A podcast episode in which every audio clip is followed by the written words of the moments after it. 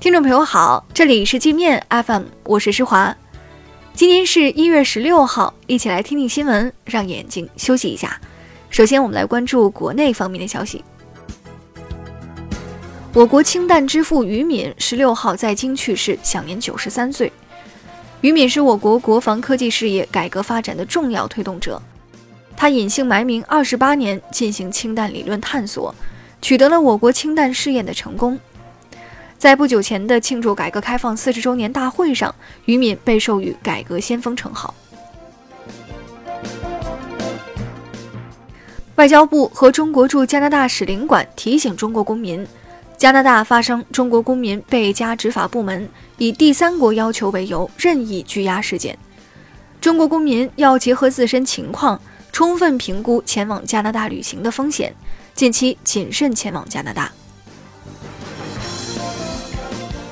原陕西省委书记赵正永严重违纪违法被查，成为今年被查处的第一个省部级高官。陕西近年来腐败案频发，由秦岭北路违建别墅问题引发的官场震荡持续至今。上海快路系集资诈骗公众资金四百多亿，给四万多名投资者造成巨大经济损失，旗下三家公司一审被判罚十九亿元。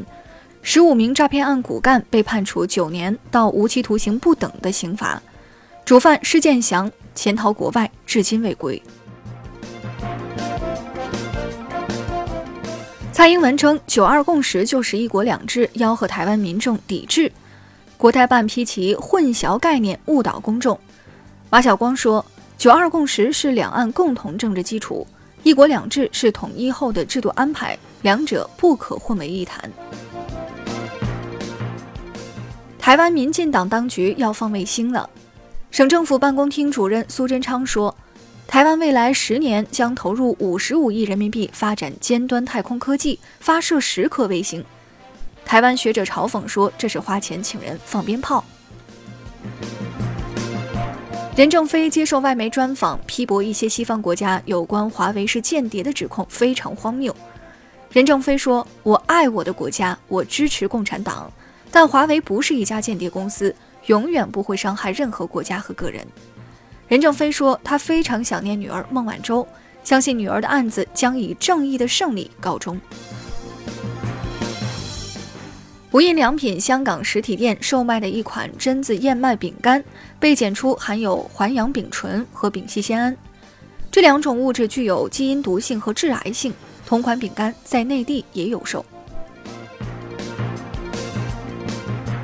河北华林酸碱平生物技术有限公司因涉嫌传销被查处后，该公司主要负责人和相关人员已被警方控制。个税 APP 上线后，不少人发现自己的身份被一些企业非法使用，名下不仅莫名其妙有了公司，还被开了上千万的发票。纳税人担心自己将来工作生活受到影响，向税务部门投诉，找警方报警，但是都难以解决。据生态环境部消息，未来十天，京津冀、山西南部、山东西部及河南北部可能出现两次中至重度空气污染，分别为十七到十八号、二十二到二十四号。到二十五号，冷空气来袭，空气质量将转好。我们再来关注国际方面的消息。加拿大政府请求中国饶毒品贩子谢伦伯格一命。加外长说，他已经跟中国驻加大使谈了两次。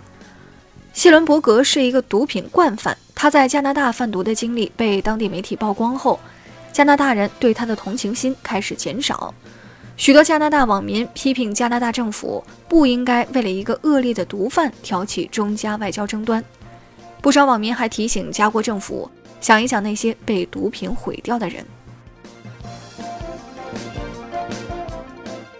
英国议会下院投票否决政府此前与欧盟达成的脱欧协议，反对党已着手启动针对政府发起的不信任投票。特蕾莎梅遭遇重挫，可能提前下台。美国政府已关门二十多天，人民生活受到严重影响。特朗普决定召回五万关键岗位的雇员回来上班。但是由于没有拨款，这些员工即使返岗也拿不到薪水。伊朗批评波兰忘恩负义，跟着美国反伊朗。伊朗外长说，二战期间伊朗曾拯救了十万波兰人，而今波兰却跟美国开会反伊朗，这种行为令人绝望。肯尼亚首都内罗毕市一酒店十五号遭四名恐怖分子持枪射击，造成十四人丧生，四名武装分子被全部击毙。